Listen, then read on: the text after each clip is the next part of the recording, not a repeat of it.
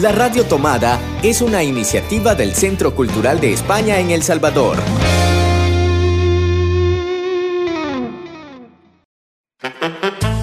Hace 20 años, Hercio desapareció. Ahora sabemos que está de regreso y queremos encontrarlo. Hercio Cultureta. Un espacio dedicado al arte y la cultura que vivimos en el Centro Cultural de España en El Salvador. Buenos días, ¿qué tal a todos y todas los que nos escuchan, nos ven a través de Facebook Live o nos escuchan a través de las diferentes plataformas? Este podcast de F Cultureta. Estamos un martes más en el programa del Centro Cultural de España para la Radio Tomada y hoy vengo súper acompañada en nuestra cabina virtual, además de diferentes partes del país. Eh, hoy nos acompaña mi compañera Emety Pleites. ¿Qué tal, Emety? ¿Cómo estás? Hola, ¿qué tal? Un gusto de estar con ustedes.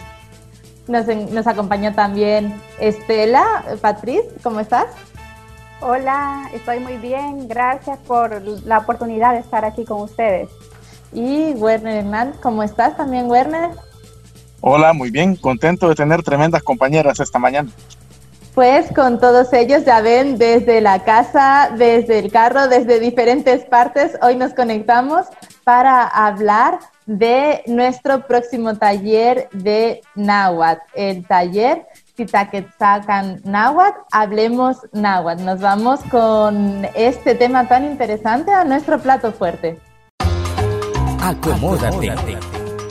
Porque en Gercio Cultureta disfrutamos el plato fuerte. Pues como les contábamos, hoy vamos a hablar de un tema eh, del que ya junto con, con Emmet y con otros eh, invitados hemos podido hablar en alguna otra ocasión sobre la importancia de la lengua náhuatl, de esa recuperación del idioma, pero no solo recuperación, sino que es un idioma vivo que todos deberíamos de aprender. Yo soy la primera que me reconozco que tengo que aprender un poquito de náhuatl. Voy a ver si me apunto a este taller para conocer al menos algunos conceptos básicos.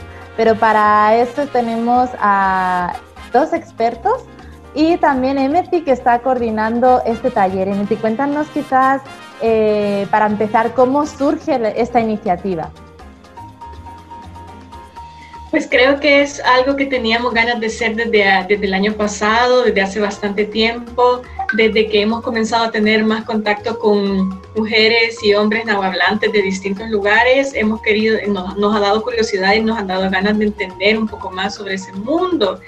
Así que después de varios intentos, después de varias... Eh, varias visualizaciones de cómo podíamos hacerlo, pues eh, vino a caer ahora en, en, lo, logramos ahora eh, materializar la propuesta y precisamente en un tiempo en el que muchos estamos buscando cosas nuevas para aprender, cosas, otras actividades o, o maneras de conectarnos desde nuestras casas con otras experiencias. Así que ha sido el tiempo perfecto para que surgiera este taller. ¿Qué vamos a poder aprender en este taller y a quién va dirigido? ¿Tienes que saber ya un poquito de náhuatl, ciertos conceptos o está abierto para todo el mundo? Elvira, cuéntanos un poquito de qué se va a tratar este taller. Sí, ese taller es para un público en general, eh, para todas las edades y vamos a aprender desde cero, ¿verdad? Así que si no saben nada de náhuatl, no hay ningún problema ahí va a aprender con nosotros y va a aprender sobre historia náhuatl, acerca de todas las lenguas minoritarias y mucho más acerca no solo del idioma, sino también de cultura. ¿Cómo, cómo va a ser esa dinámica? ¿Cuál es el, el contenido que habéis preparado para estas sesiones? Se está preparando, por ejemplo, aprender a presentarse en náhuatl, eh, preguntas básicas, ¿verdad? ¿Cómo te llamas? Yo me llamo, ¿dónde vives? ¿Cuántos años tienes? Los números en náhuatl. O sea, como lo más básico del náhuatl, ¿verdad? Ya que el náhuatl, eh, al igual que otros idiomas, es muy extenso, ¿verdad? Pero vamos a tratar de que puedan aprender lo, lo que más se utiliza a diario.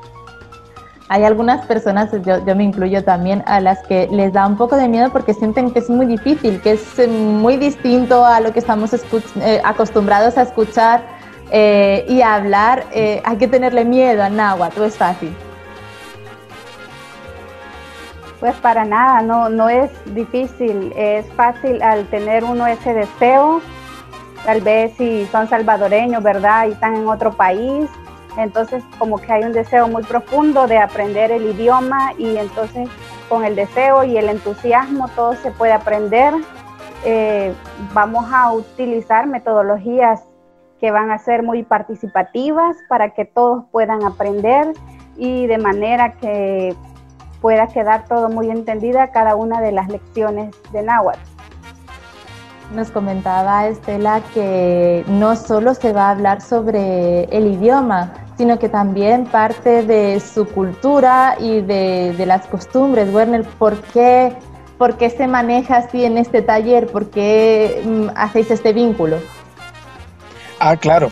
Es que uno de los objetivos que nosotros tenemos es que las personas que estén en el taller puedan entender no solamente los sonidos del náhuatl, sino el contexto en que éste se maneja porque hay una necesidad de que el náhuatl tome fuerza, cobre vida y pues cada vez ir con un mejor paso. Pero para eso hay que entender la realidad en la que el náhuatl se encuentra. Y pues vamos a intentar eh, hacer una visión global acerca de la situación del náhuatl actual, eh, tanto a nivel de historia como a nivel de contexto nacional y también, para ser ambiciosos, hasta un poquito de mundial. ¿Cómo fue tu acercamiento al náhuatl? ¿Cómo, ¿Cómo terminaste dando clases de este idioma? Pues una cosa fue llevando la otra.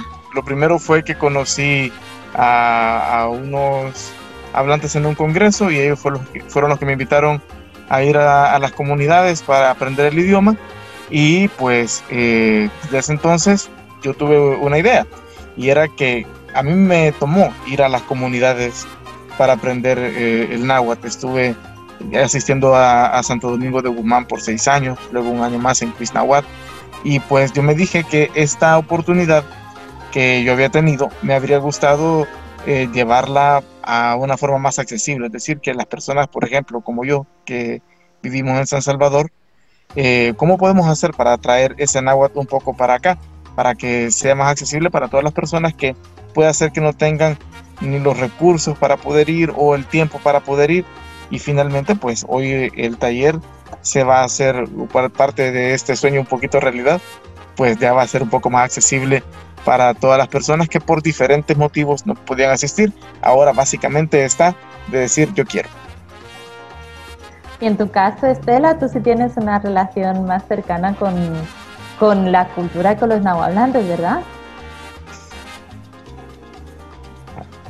Sí, yo este, vivo en Santo Domingo de Guzmán, en Luitzapan, ¿verdad? El pueblo donde hay mayor número de nahuablantes.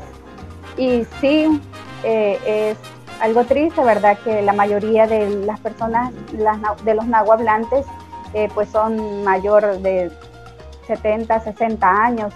Entonces, hay como una responsabilidad de motivar a las personas, a los jóvenes, que todo ese conocimiento que tienen los abuelos, pues lo vayamos adquiriendo, aprendiendo y no solo aprenderlo, sino enseñarlos también a las nuevas generaciones.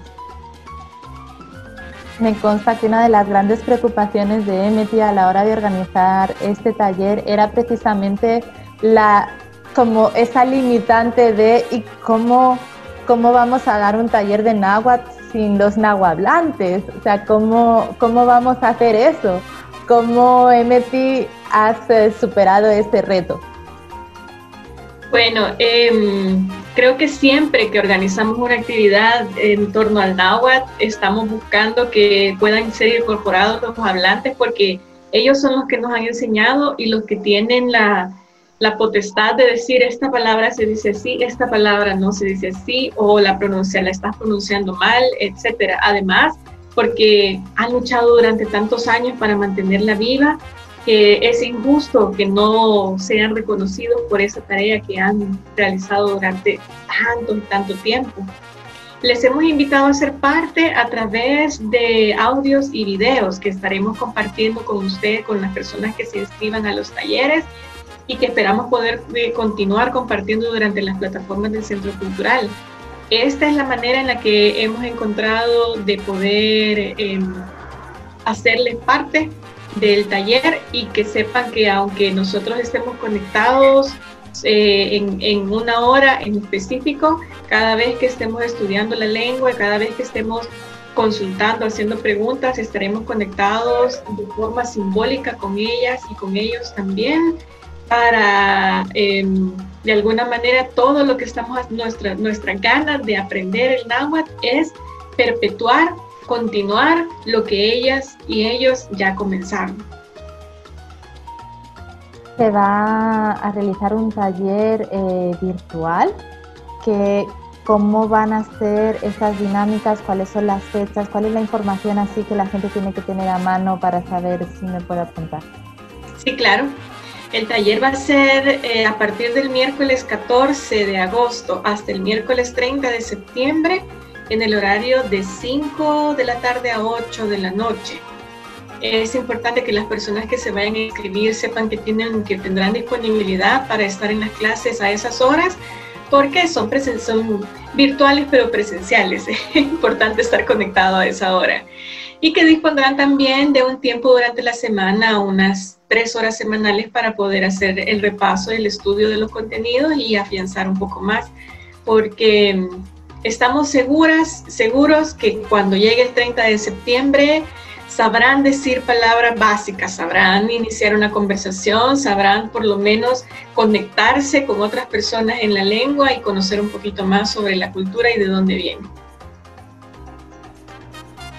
Pues ahí atentos a la convocatoria, hay cupo limitado. En esta ocasión eh, esperamos que se pueda volver a repetir en muchas ocasiones y como decía Emeti, siempre se va a quedar un material producido que esperamos que sea el siguiente paso para seguir con esta difusión y enseñanza del náhuatl.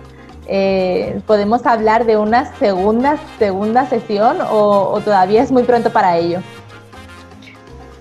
Ojalá que sí, Ojalá que sí, yo tengo altas esperanzas en que esta primera, este primer curso nos va a dejar un buen sabor y una buena, un buen cúmulo de pláticas, lo suficiente como para que nos animemos a hacer la segunda versión.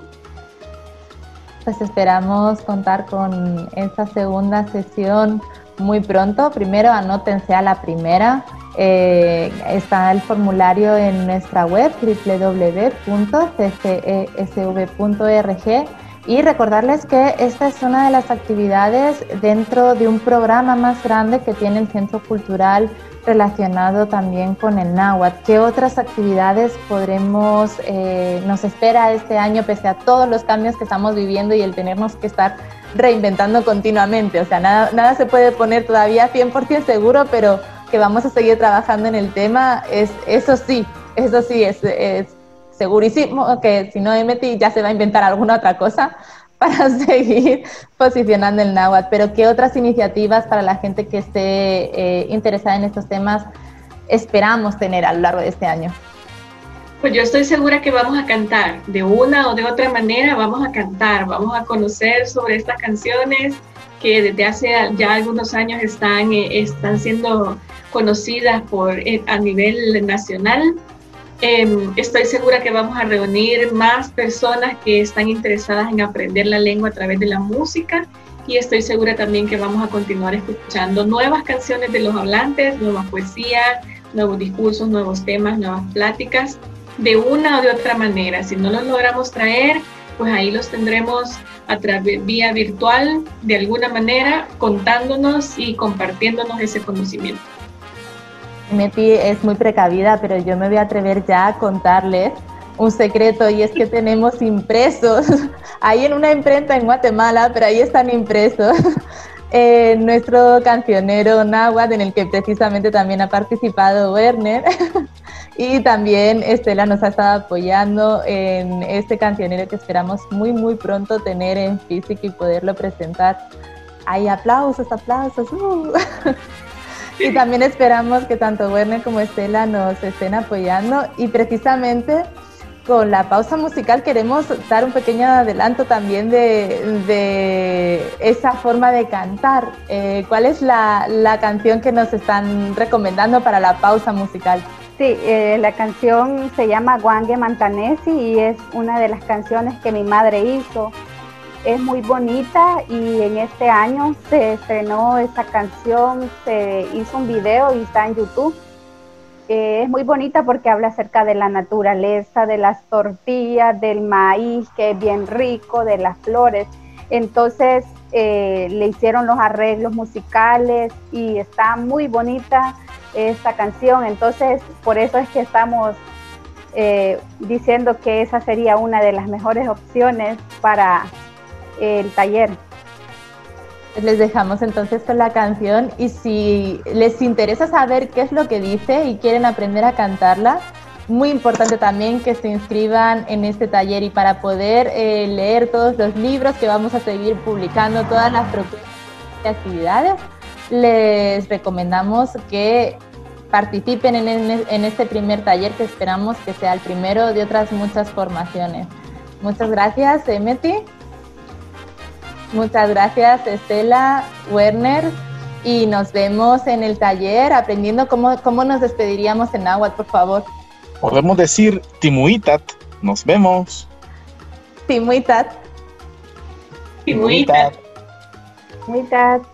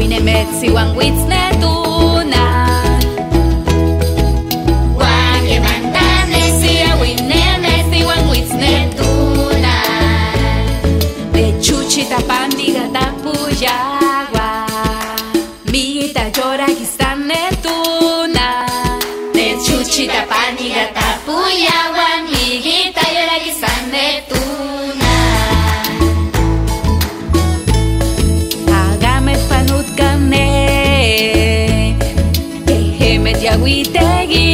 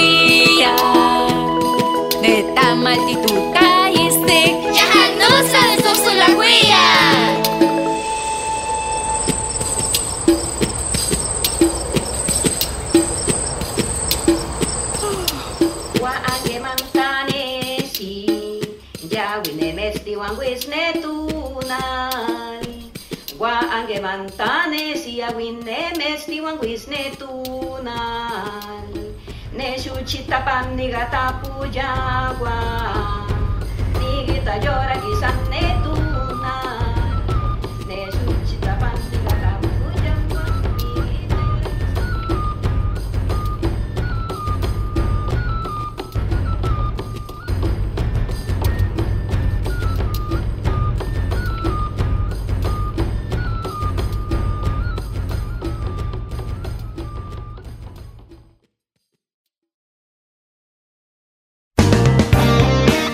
La Radio Tomada es una iniciativa del Centro Cultural de España en El Salvador.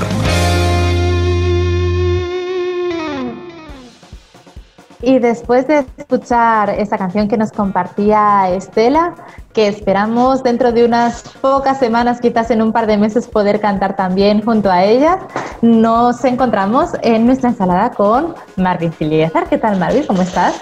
Muy contento, muy emocionado de que podamos compartir las actividades que tenemos preparadas para esta semana desde el Centro Cultural de España en El Salvador y por supuesto muy emocionado también de este taller que estaremos impartiendo junto también al equipo del Centro Cultural de España, junto a Estela que también estuvo en el proceso formativo del taller de podcast y por supuesto junto a Werner y junto a Emmet Playdesk con quien estamos preparando una sorpresa también desde la radio tomada para este taller. Ya la han contado, Marvin, ya la han contado en la entrevista, ya nos han dicho que aparte de ese taller, una manera de traer eh, esos relatos y esas voces de los nahuablantes es a través de esa colaboración con la Radio Tomada, a través de pequeños podcasts y videos que también estaremos compartiendo. Y además tú sabes algunas palabritas que otras en náhuatl. Por supuesto, como por ejemplo Yectunal, que es cuando saludamos cuando hay sol, Yek Peina, cuando saludamos y está nublado o, eh, o, está opaco, como comúnmente decimos. Yek Tayuda, cuando decimos buenas tardes. Y eso. Yo y pensaba se... que así nos ibas a dar la bienvenida, fíjate, me has defraudado, yo te esperaba. Y también te puedo preguntarte, Kentinemi. Cristina. No, Kentin... no, no, no, no. Kentinemi es cómo estás. Ay, ¿cómo es cómo te llamas? Eso lo podemos averiguar en el taller.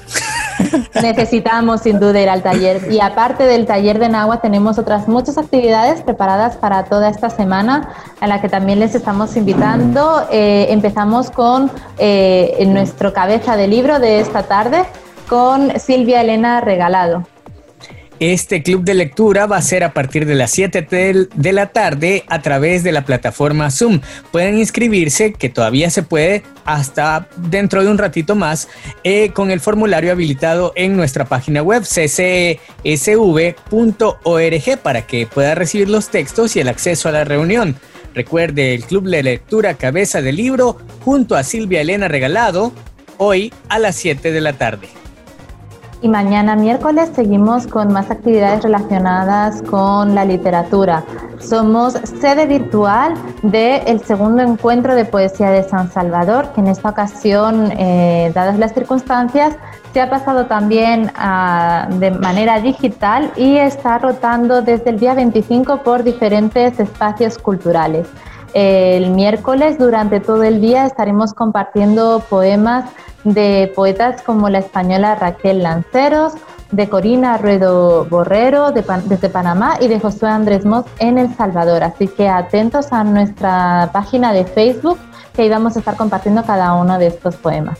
Y seguimos con más actividades y viajamos hasta el 30 de julio a las 7 de la tarde el conversatorio ¿Y dónde queda el arte? Esta actividad forma parte de eh, todas las eh, reflexiones, encuentros, los debates y los diálogos que estamos realizando en torno a la exposición virtual Futuro, en el que 11 artistas salvadoreños, a través de sus obras, reflexionan sobre el devenir del arte, sobre cuál es su responsabilidad eh, social y política o cuál es el contenido que tienen. Ya hemos tenido varios conversatorios la, semanas la semana pasada en la que hablamos sobre de eh, los espacios eh, culturales post-COVID con Eugenia Lindo y con otros eh, actores, con Dalia Chévez, con varios de los artistas participantes y seguimos profundizando un poquito más. En esta ocasión hablaremos con Beatriz Cortés y con Ticio Escobar. Beatriz Cortés, una de las artistas salvadoreñas que participa en esta exposición virtual futuro y Ticio Escobar es curador, profesor crítico de arte y promotor cultural paraguayo. Es el actual director del Centro de Artes Visuales Museo del Barro, un proyecto, la verdad, increíble que tienen que conocer, también muy interesante siempre escuchar a Ticia Escobar y, por supuesto, también a Beatriz Cortés y todo el trabajo que ha realizado sobre la memoria. Y seguimos con más actividades. Recuerden que sigue nuestro festival o nuestro ciclo de cine Clásicos Contigo, cine español a color y esta oportunidad vamos a compartir la película La Vaquilla. Eh, la Vaquilla, un clásico español, una de mis películas quizás favoritas de, Luis García Berlanga, eh, en el que habla de una manera eh, a la vez dramática, realista, pero también muy cómica de eh, este contexto de, guerra civil española y cómo hay determinadas subtramas que al final te muestran también eh, la calidad humana en todos los contextos, incluso en los conflictos armados. No se la pierdan, va a estar disponible durante 48 horas, desde el viernes al mediodía hasta el domingo también al mediodía. Eh, a través de nuestra página eh, web www.csb.org. Ahí pueden encontrar el acceso, el link y la contraseña que estará habilitada a través de a, partir de ese día viernes. Y tal como se los comentamos durante la entrevista, nuestro plato fuerte de este día, recuerden que está habilitada la convocatoria para participar en el taller Tita Quetzalcan Náhuatl este taller donde vamos a estar aprendiendo náhuatl. Recuerden que pueden inscribirse de manera totalmente gratuita antes del 1 de agosto, también en nuestra web.